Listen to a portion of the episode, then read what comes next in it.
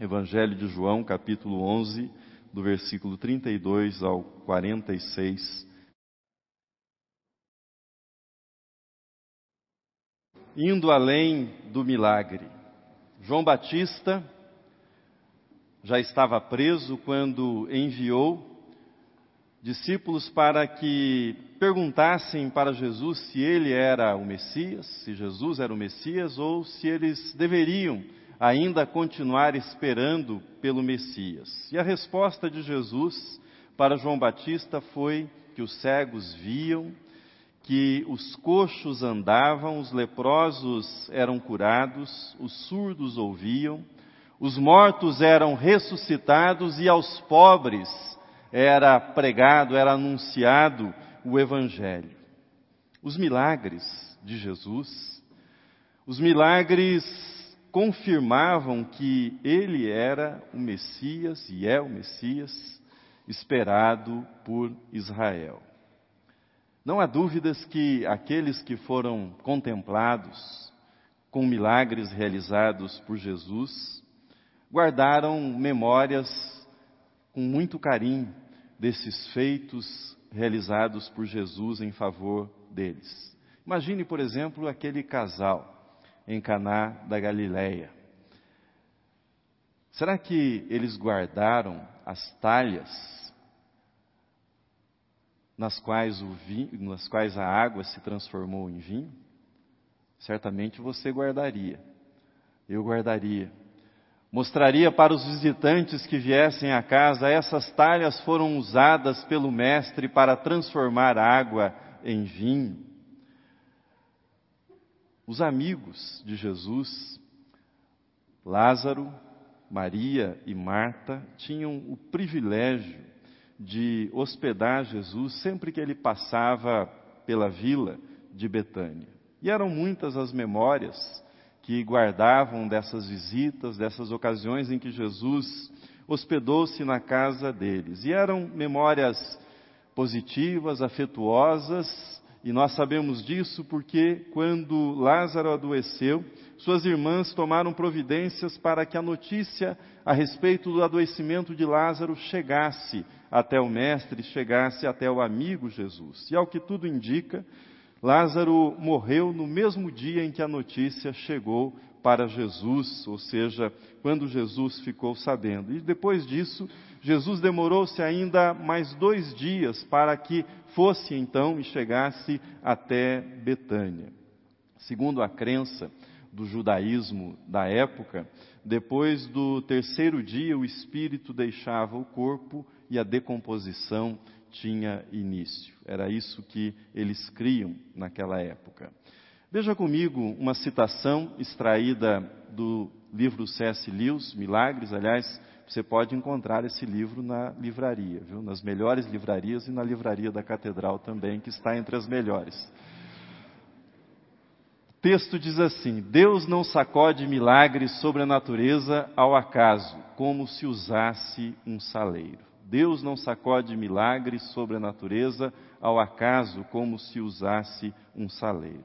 Às vezes, quando nós falamos em milagres, a impressão que nós temos é que algumas pessoas foram sortudas, ou seja, receberam um milagre, foram agraciadas com esse milagre, e outras pessoas não tiveram a mesma sorte, não receberam o milagre.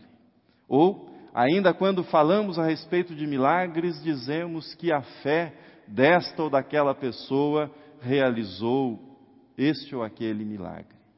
Essas são visões inadequadas, incorretas e imprecisas dos milagres numa perspectiva bíblica.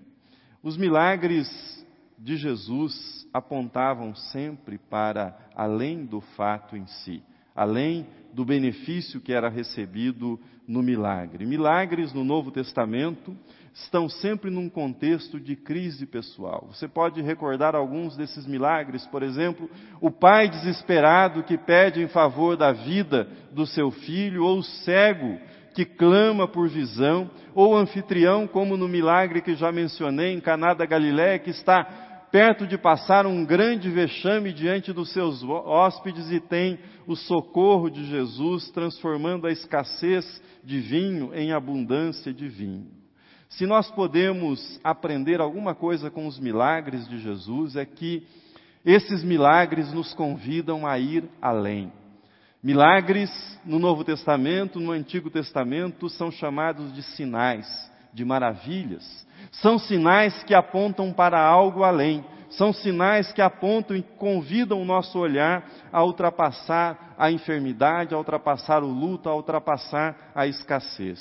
Voltando então à afirmação do texto de C.S. Lewis, Deus não sacode milagres sobre a natureza ao acaso, como se usasse um saleiro, faço as seguintes afirmações sobre os milagres em períodos de crise na nossa vida. Sobre aqueles momentos em que o nosso peito se agita e nós nutrimos a esperança de uma intervenção divina e dizemos só Deus para mudar o que eu estou vivendo. Só Deus para agir na minha vida e transformar essa dor, esse sofrimento, esse medo em algo segundo a vontade dele que vá além disso. Aqueles momentos em que nós suspiramos e dizemos: Ah, se Deus fizesse um milagre. Ah, se Deus fizesse um milagre. O que é que nós podemos aprender desse contexto de crise no qual nós clamamos por um milagre. Em primeiro lugar, comunhão. Ir além do milagre significa, dentre outras coisas, resistir à tentação de roteirizar as ações de Deus, as ações de Jesus, as ações do Espírito Santo. Ilustro isso para você. Disseram os discípulos: Lázaro dorme, se ele dorme, estará bem. Quando Jesus chega, Marta se dirige a Jesus dizendo: Se o Senhor estivesse aqui, meu irmão não teria morrido. Mas Jesus leva os discípulos que temem a morte e a volta para a Judéia, para que aprofundem a comunhão com Ele em Betânia e para que aprendam com Ele como que dizendo: vocês não queriam voltar aqui, ou seja, para a Judéia, porque estavam com medo de morrer, e eu vou mostrar-lhes quem tem autoridade sobre a morte. É a comunhão que é aprofundada no contexto do milagre. As irmãs que imaginavam que o tempo da intervenção já havia passado, Jesus diz para elas: Onde foi que vocês sepultaram Lázaro? Nas suas crises, não tente andar adiante de Jesus. Não tente levar as suas suposições adiante, mas vá após o Mestre. Não queira fazer a agenda de Jesus. Não queira ensinar para Jesus o que ele deve fazer, mas descanse na comunhão e amizade que ele oferece para você. Veja na tela Efésios 3:20. Deus é poderoso para fazer infinitamente mais do que tudo quanto pedimos ou pensamos, conforme o seu poder que opera em nós. Era isso que ele mostraria para as irmãs, para Marta. Não era tarde, não era tarde para o milagre. Em segundo lugar, oração. Veja comigo na tela. E Jesus, levantando os olhos para o céu, disse: Pai, graças te dou porque me ouviste. Jesus não olha para o túmulo, Jesus olha para o céu. E é do céu que virá a ordem para que Lázaro se levante dentre os mortos. Nas crises, se nós olharmos para os problemas, eles se agigantarão mas quando nós olhamos para o céu, quando nós olhamos para o Pai, nós descansamos na soberania divina, no poder de Deus e no amor de Deus por nós, e o nosso coração se acalma. Nosso coração se tranquiliza.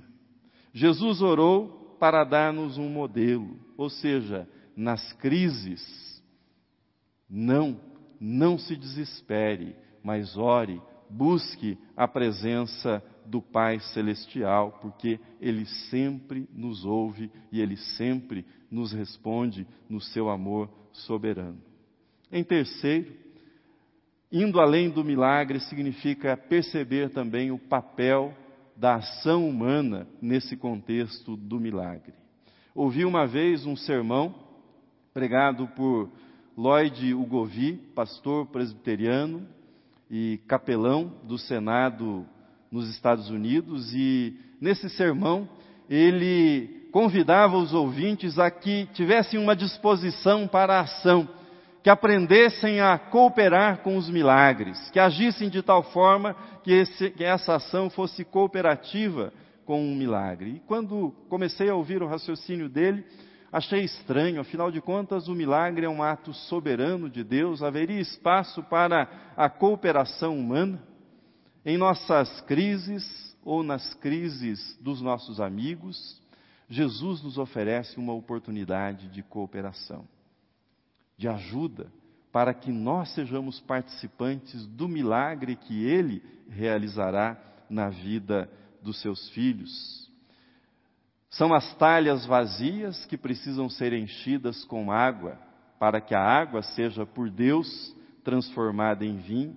São os cinco pães e os dois peixes que precisam ser entregues para o Mestre, para que ele possa, na sua soberania e poder, multiplicá-los para alimentar a multidão. E no caso de Lázaro, qual foi a colaboração?